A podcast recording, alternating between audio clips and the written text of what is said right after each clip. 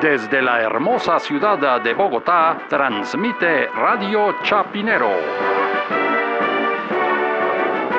Y estas son las noticias. Santa Fe de Bogotá, el ex vicepresidente de Colombia, el doctor Germán Vargas Lleras, lanzó su candidatura a través de las firmas. Más noticias cuando regresemos. No, pero ahí están pintados esos políticos, ¿no?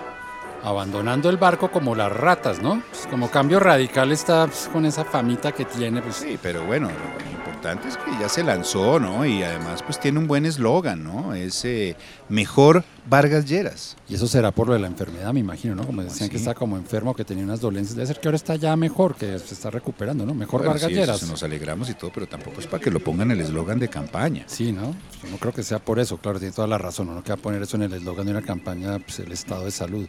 Pero Vargas Lleras mejor que quién.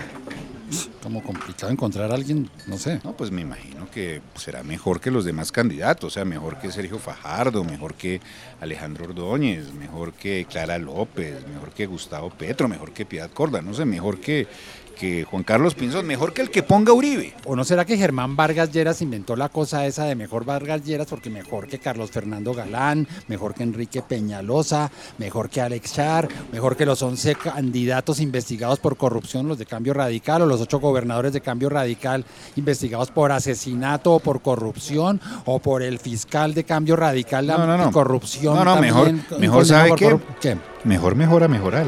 Al aire, al aire, al aire, al aire. al aire. Santa Fe de Bogotá.